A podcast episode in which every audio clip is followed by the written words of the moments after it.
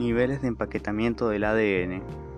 Comienza con una fibra de doble hélice, luego de niveles de empaquetamiento y compactación, se llega a una forma de cromosoma. Primer nivel de empaquetamiento es una hebra de doble hélice que están ubicadas complementarias y antiparalelas unidas por bases nitrogenadas. Estas bases son adenina, guanina, citosina y tinina, unidas en un orden prevaleciente, citosina, guanina, adenina y tinina. Esta doble hélice está enrollada en proteínas de una sola familia, cuatro tipos de histonas, la asociación del ADN y los agregados proteicos se pasarán a llamar nucleosomas. Los nucleosomas se unen en forma cilíndrica formando un collar de perlas.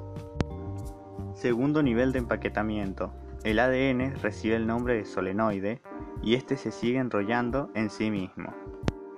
Tercer nivel de empaquetamiento. La estructura, luego de compactarse nuevamente, recibe el nombre de estructura en forma de bucle y adopta la forma final.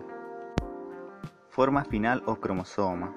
Este se encuentra en el centro de la célula, su longitud es reducida mil veces al inicial.